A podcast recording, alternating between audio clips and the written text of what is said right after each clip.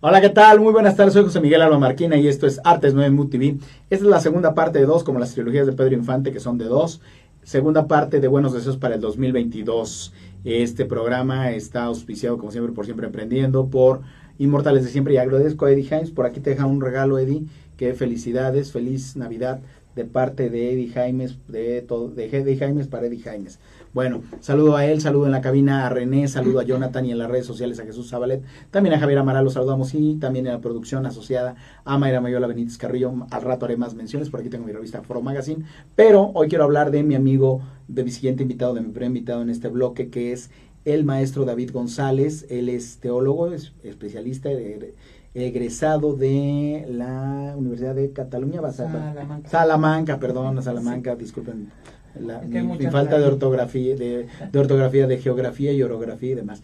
Y bueno, él nos va a hablar, eh, él es además amigo de un canal hermano que es Conecta TV, con nuestros queridísimos Raúl Magaña y Berenice Leila eh, Vargas, que bueno son los de este canal y que también Berenice en su momento estuvo aquí en MultiV y nos ha traído a grandes invitados y en esta ocasión nos trae el maestro David, con el que vamos a platicar sobre la Navidad y el Año Nuevo, las tradiciones, ya hemos hablado de la parte holística, ya hemos hablado de la parte de imagen, de los medios en la primera parte, pero ahora eh, hablaremos más adelante de la cultura y de los espectáculos y de la economía creativa como hablamos en este programa. Pero David González, bienvenido, ¿cómo estás? Muy bien, gracias. David, me gusta mucho que estés por acá. Platícanos un poco de ti. A ver, ahora sí, para no, no errar con lo de Salamanca y demás. Bueno, pues yo este, soy de un pueblito de Alicante, de Valencia. Y bueno, pues, ¿por qué estudio teología? Porque, bueno, pues eh, a lo que yo me dedicaba antes, pues lo requería. Este, yo a los 20 años más o menos dejé mi casa, me independicé, entre comillas, me fui a un convento. Ahí estuve viviendo en el convento 10 años. Este, la verdad, bueno, pues lo requiere pues siempre los estudios de teología, son cuatro años de filosofía y cuatro de teología, pues para poder, este, luego más adelante poder ordenarte, etcétera, etcétera, ¿no? Y bueno, pues estuve dentro del convento, primero pues de mi casa me fui a vivir a Extremadura, a Plasencia, una ciudad muy bonita, al santuario de la Virgen de eh, Puerto. Luego me llevaron a mi noviciado a Italia, estuve eh, viviendo en Siena, estuve viviendo en eh, Isola Vicentina y estuve viviendo en Robato, en Milán. Y luego este, murió mi maestro de noviciado, le dio ahí un ictus cerebral y nos quedamos todos volando. Y este, pues luego ya, este, ahí entre los eh, superiores dijeron vete a México y aquí terminé mi, mi carrera. Estuve viviendo en Aguascalientes, en Guadalajara y en Xochimilco. Wow.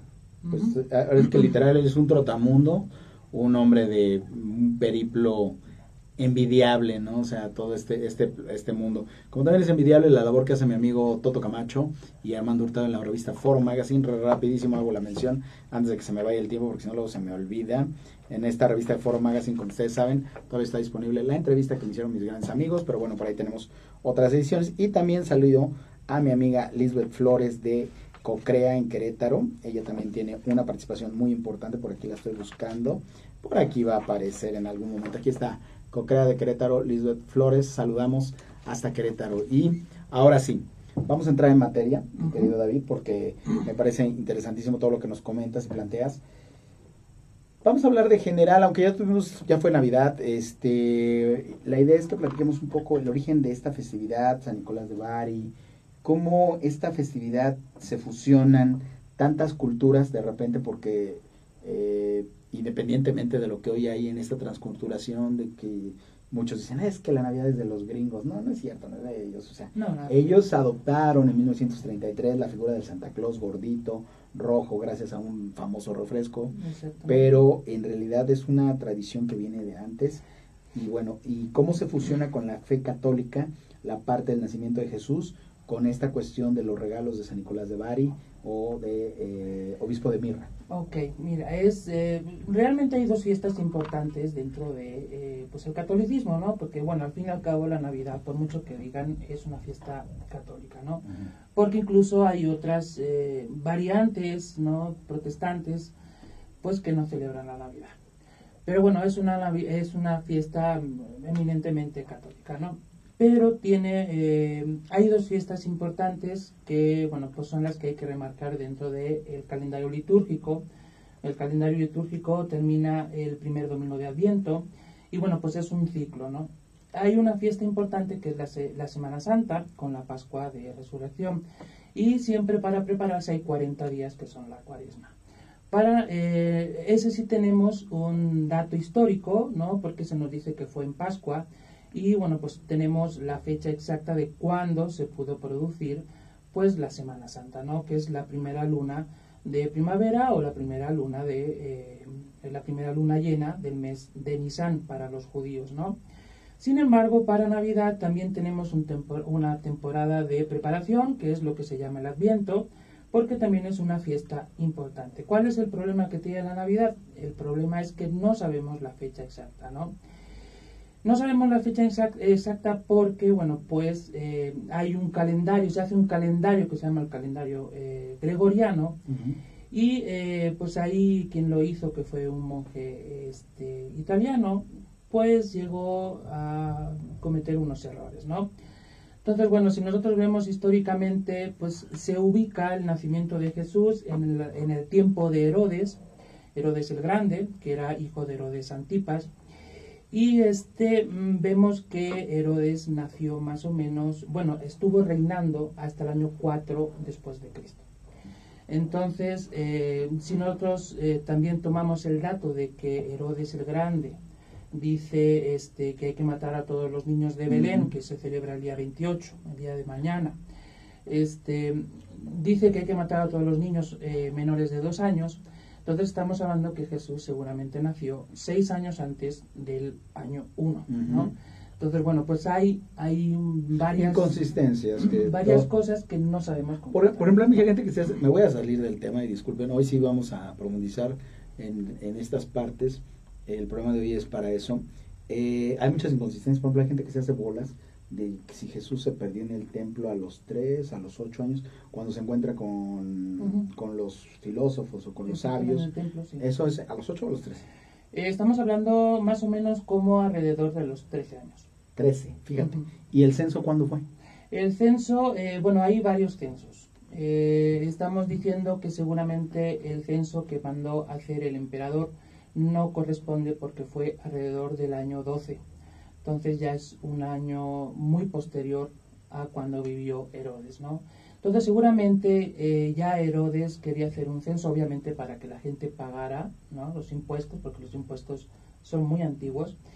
Y entonces estamos hablando de un censo seguramente que eh, no sé el nombre, pero sí lo hizo algún gobernador de Galilea, porque bueno, Jesús, eh, José, que era el padre de eh, Jesús, pues, padre eh, putativo. Exactamente, no era de Galilea, era de Jerusalén, y bueno, pues tenía que, que, regresar. ir hasta Belén.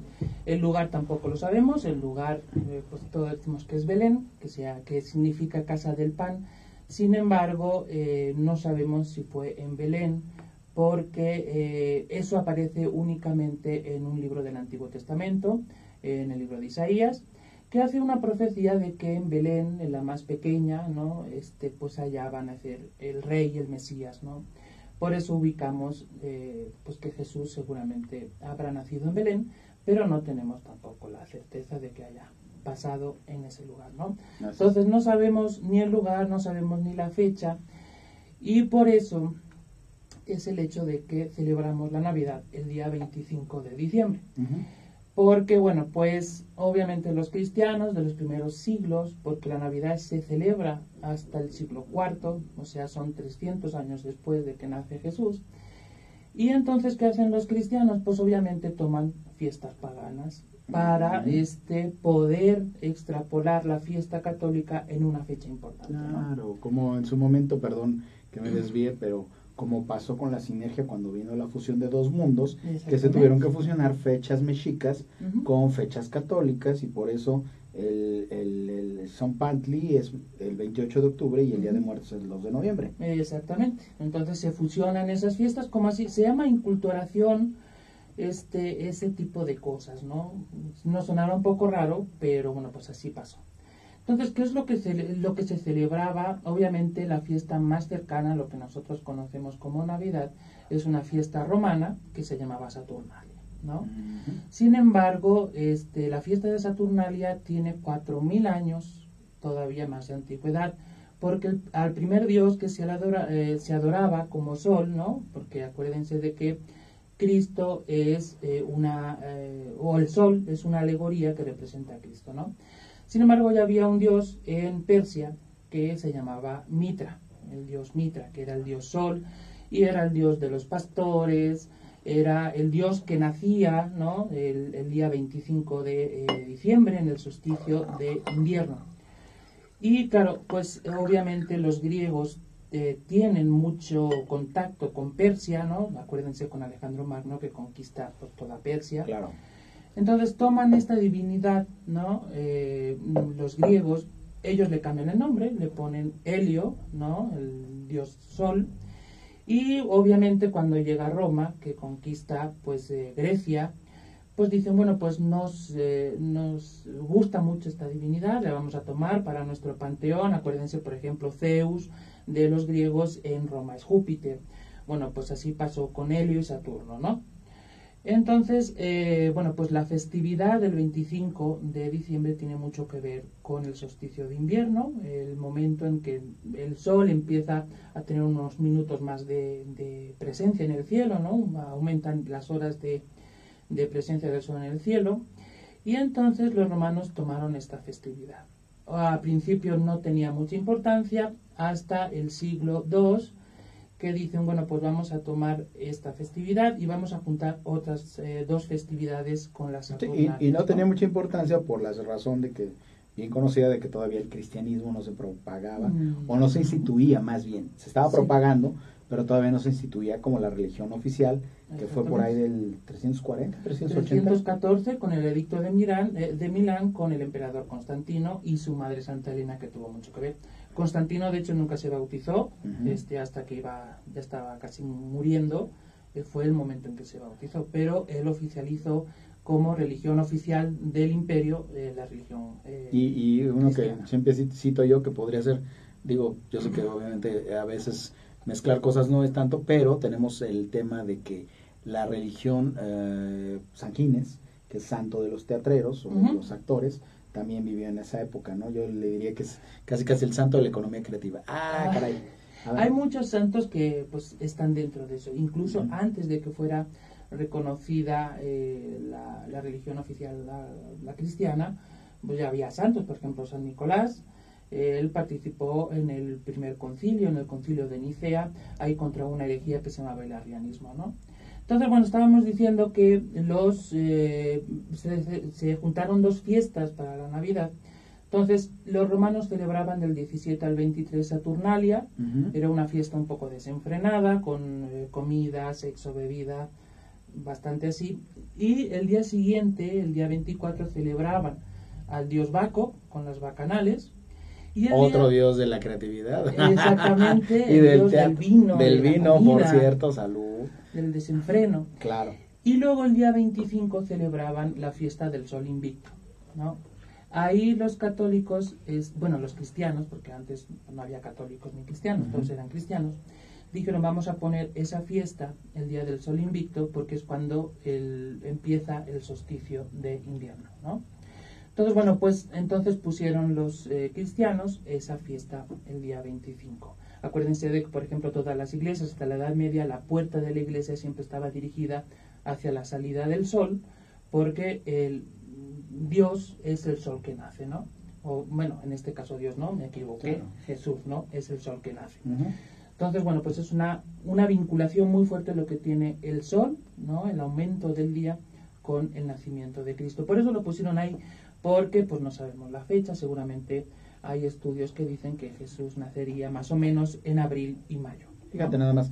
¿Y cómo llega, ahora sí que en la parte, ahora sí que cómo entra en la parte de esta historia, eh, la fusión con la actividad que hacía? Primero platícanos quién es el obispo de Mirra, mejor conocido como San Nicolás de Bari, Santa Claus. Santa Claus. ¿Cómo, y cómo ¿Quién es él y cómo se fusiona con la natividad de Jesús?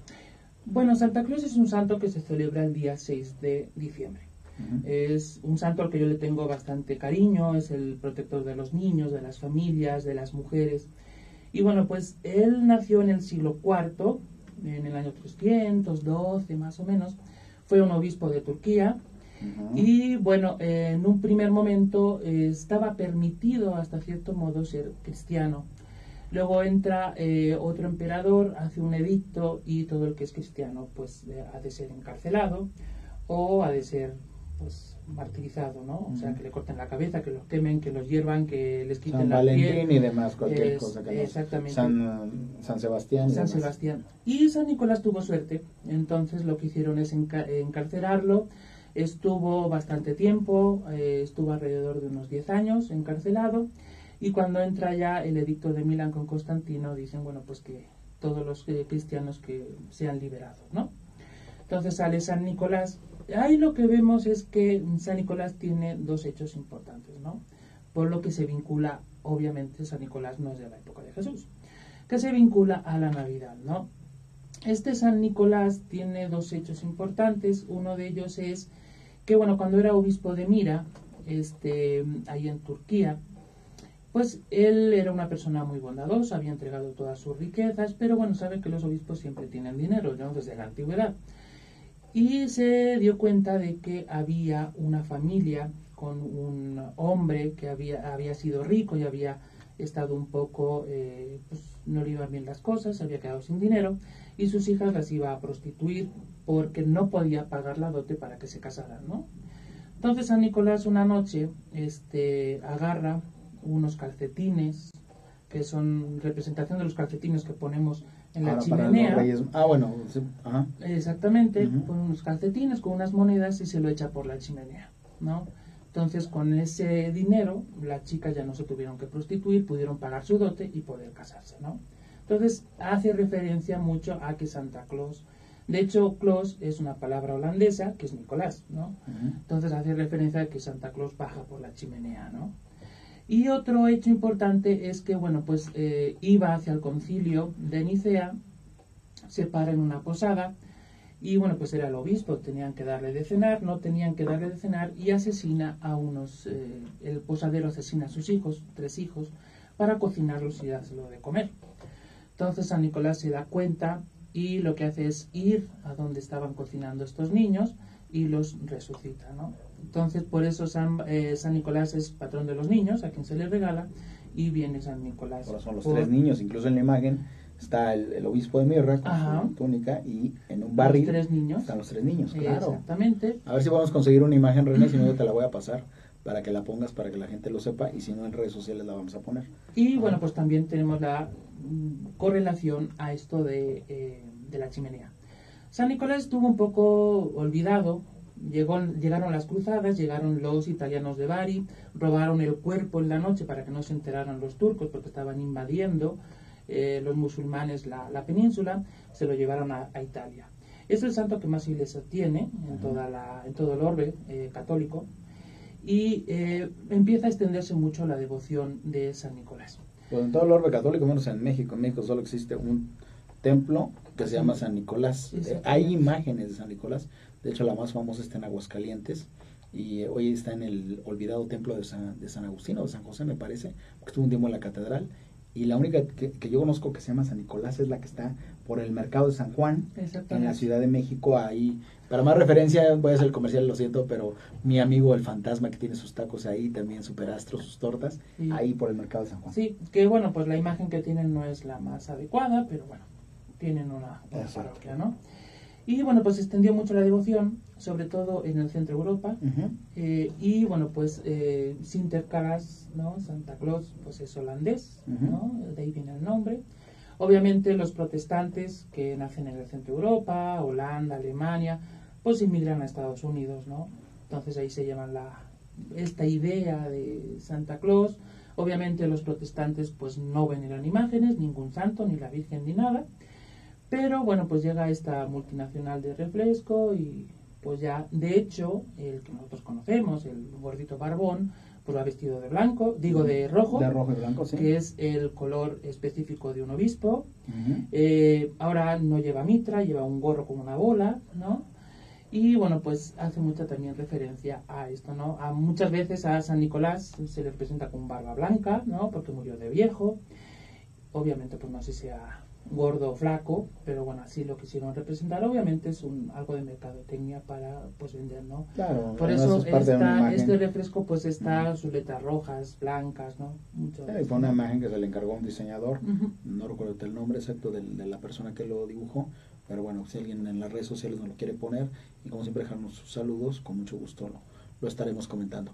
Híjole, que vayamos a un pequeño corte, me dicen aquí mi productor, eh, René, que hagamos un pequeño corte y cuando regresemos vamos a hablar ya nada más, entonces se fusionan estas dos y vamos a hablar del año nuevo ahora, de cómo viene la festividad del año nuevo, porque eso está súper interesante, David González, es un honor y un placer tenerte aquí. Vamos al corte entonces, René.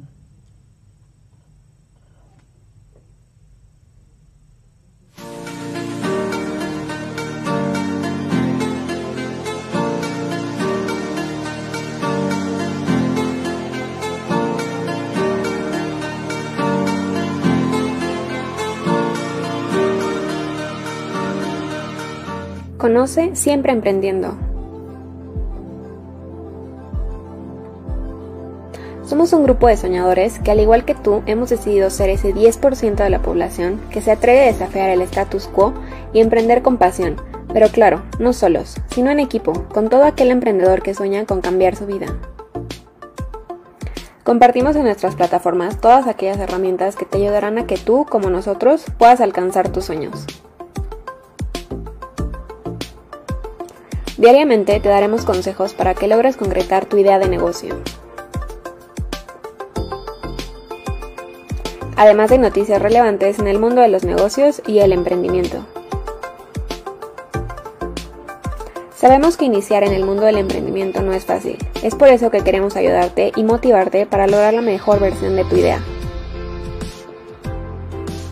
No olvides seguirnos en nuestras redes sociales.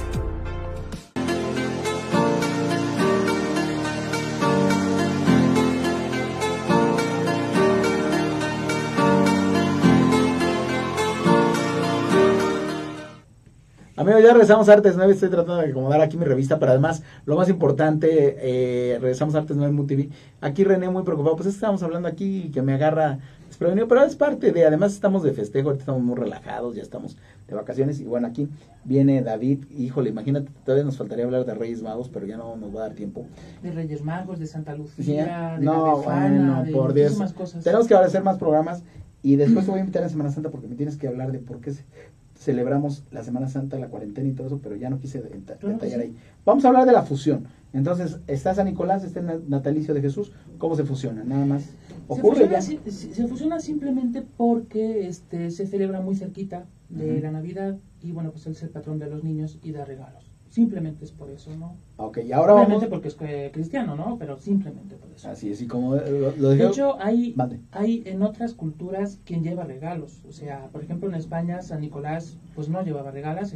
Regalos eran los Reyes Magos, el día Ujú. 6, que es la fiesta más antigua de Navidad. Eh, por ejemplo, en eh, el sur de Italia, Santa Lucía. En el centro de Italia es la Befana, la bruja Befana. ¿Quién más sería?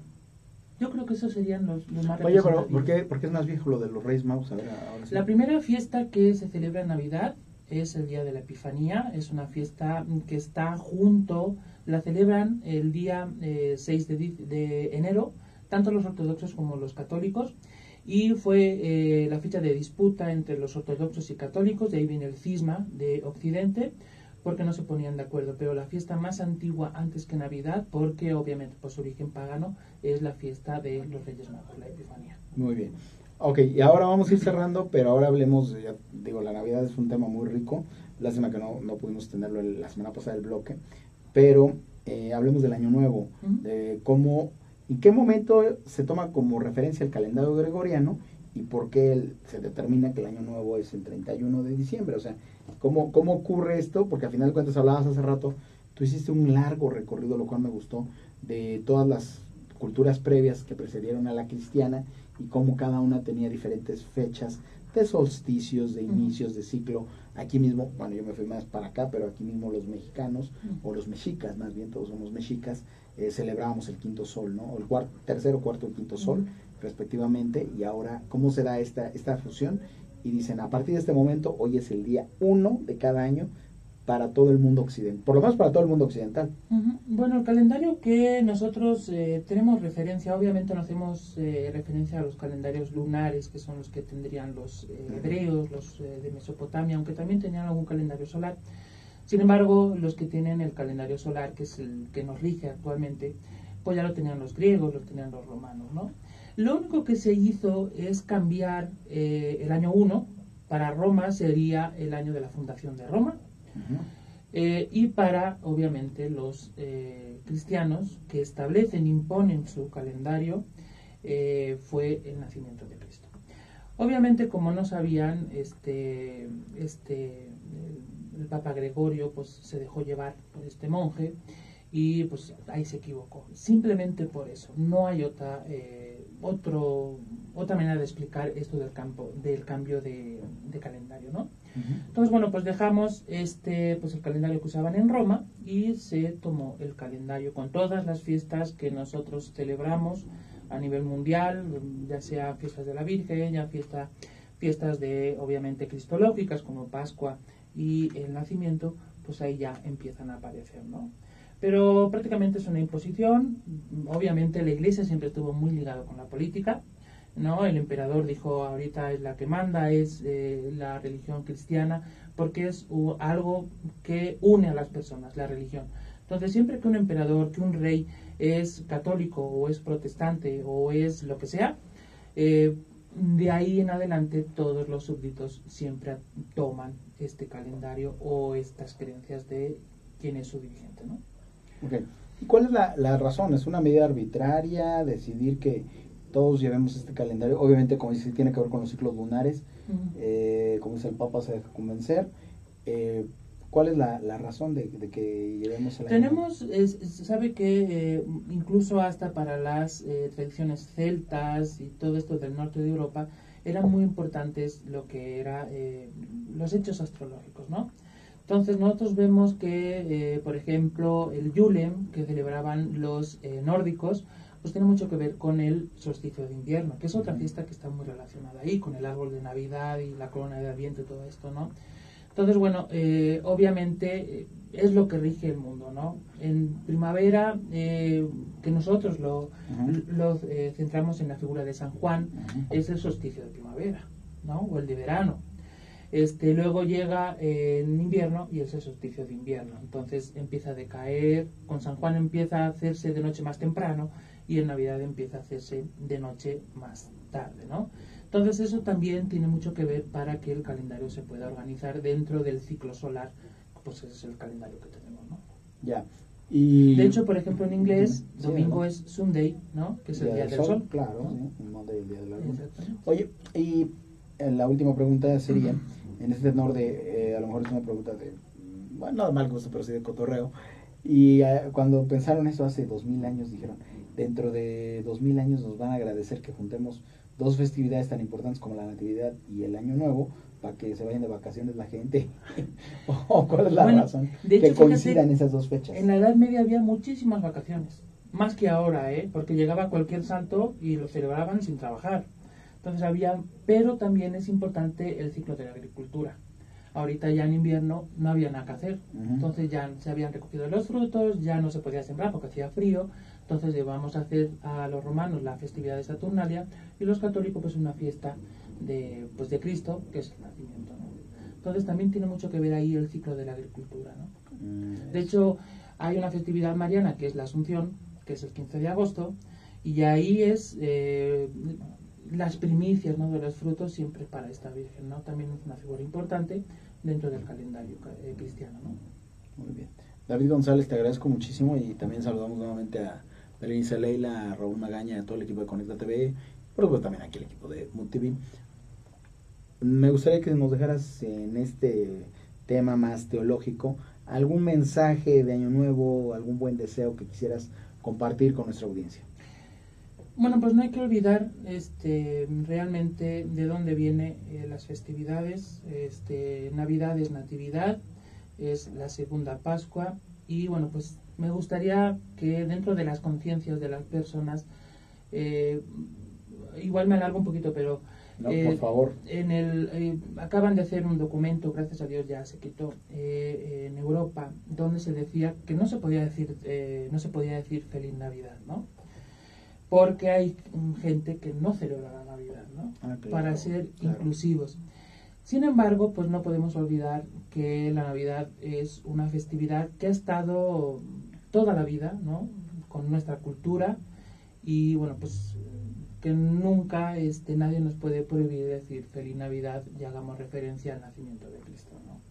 Entonces somos libres, quien no lo celebre, pues adelante, pero quien sí eh, lo celebre, pues que diga feliz Navidad con toda la, la, libertad del mundo, porque bueno, igual que hay que respetar musulmanes, judíos, que ellos no celebran su- la, la- Navidad, también hay que respetar pues, a la religión eh, cristiana, que sí celebramos pues esta festividad importante, hasta nos dan vacaciones. Claro, totalmente de acuerdo. Pues qué bueno.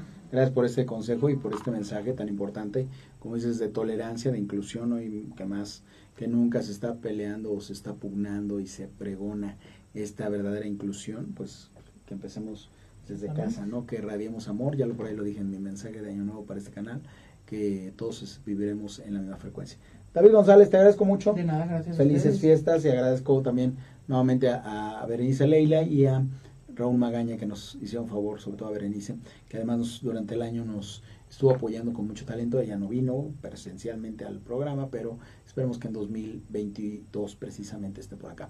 Amigos, no se vayan con más contenidos, vamos a continuar en esta segunda parte de dos de, Buenos Deseos del 2022. Soy José Miguel Alba y David. Pues nada, feliz año nuevo. Feliz también, año ¿eh? nuevo ahora. Exactamente. Gracias.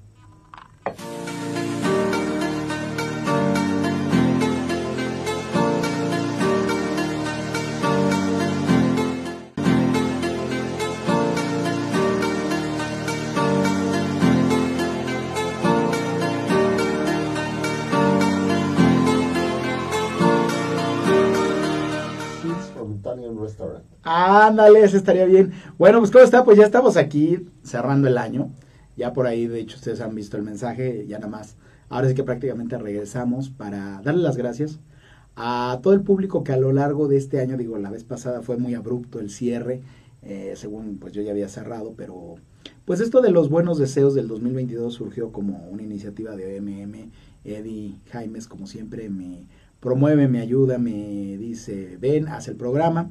Y pues hoy quiero ser un poco más, eh, más, mm, digámoslo así como decimos en la lucha libre, por aquí están dos grandes fans de la lucha libre saliendo del, del key faith, ¿no? De la convención en este caso, este, y bueno, pues simplemente ser eh, la persona que agradece a todas las personas, a todo, a toda la audiencia, que a lo largo de estos nueve meses, ocho meses, no, diez meses, ya estoy, desde el primero de marzo, nos acompañaran en estas, les digo, alguna vez hice la, la cuenta, fueron 26, 27 ediciones de The Climb, ya con Frontline fueron 54, eh, después de Artes 9 íbamos 43, pero con estas tres que hicimos serían 46 en total, con estas tres ediciones especiales de Navidad.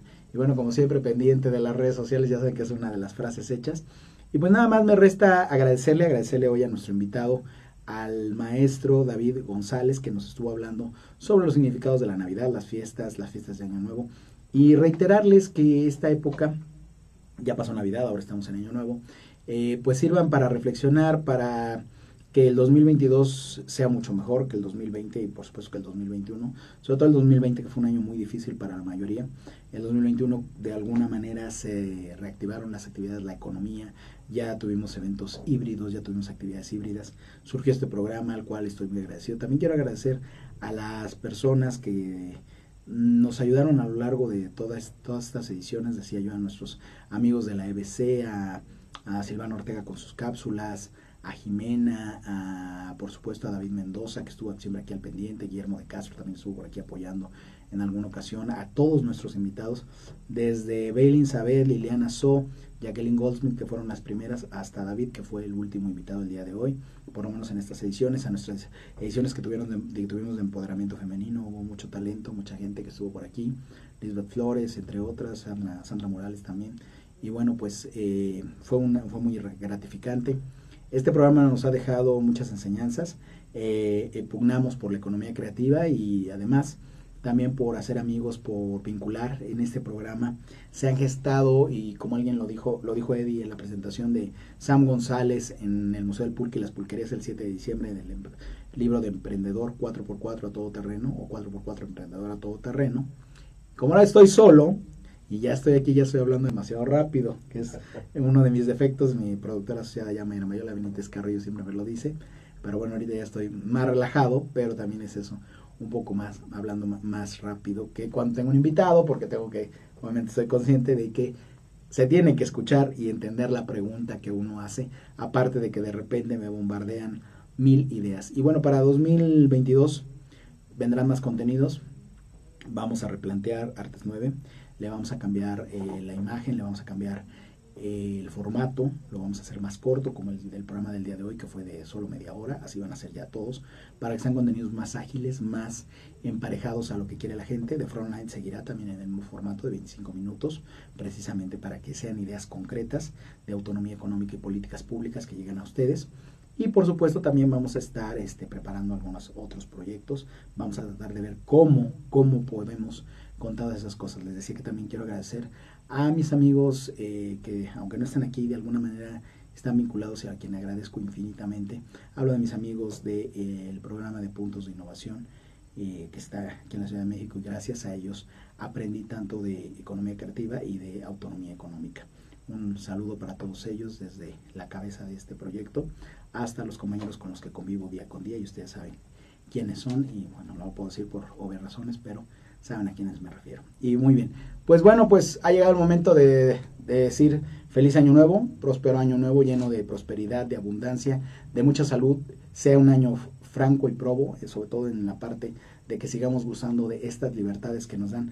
En Frontline analizamos las políticas públicas, pero también la libertad de que México es uno de los grandes países, es una de las 21 economías más poderosas del mundo y también por ello es uno de los 21 mejores lugares para poder vivir, pese a todo y contra todo y gracias a todo y gracias a nosotros, los mexicanos. Quiero que por ahí René, este Jonathan, que son parte del nuevo equipo, Jesús ya se adelantó, por ahí anda Ulises, Iskander y mi amigo Dave Mendoza, que siempre, siempre ha estado aquí de alguna manera backstage, eh, de alguna manera vengan por favor porque vamos a brindar y despedir este programa. A ver, vengan muchachos, no me dejen, parece que no me dejen solo y nuevamente darle las gracias a todos ustedes. Este momento era así era de reflexiones, pero no haber hablado demasiado. Yo creo que hablo más cuando estoy yo solo. Alguna vez me dijo Eddie, ¿y para qué quieres invitados si tú solo puedes hacer un programa? No, el chiste es que todos aprendamos de ellos. Pero vengan a cuadro para que los conozcan, porque conocen a Javi Maral, pero no conocen a Iskander, Ulises ya se, ya se echó a correr, a Jonathan, que es ahora el que opera los controles, Dave Mendoza, que también está por acá. Y bueno, a ver si, si aparecemos. Sí, sí nos vemos. ¿Si aparecemos, ¿Sí aparecemos en la portada? Sí aparecen en la portada como, Mike Wazowski.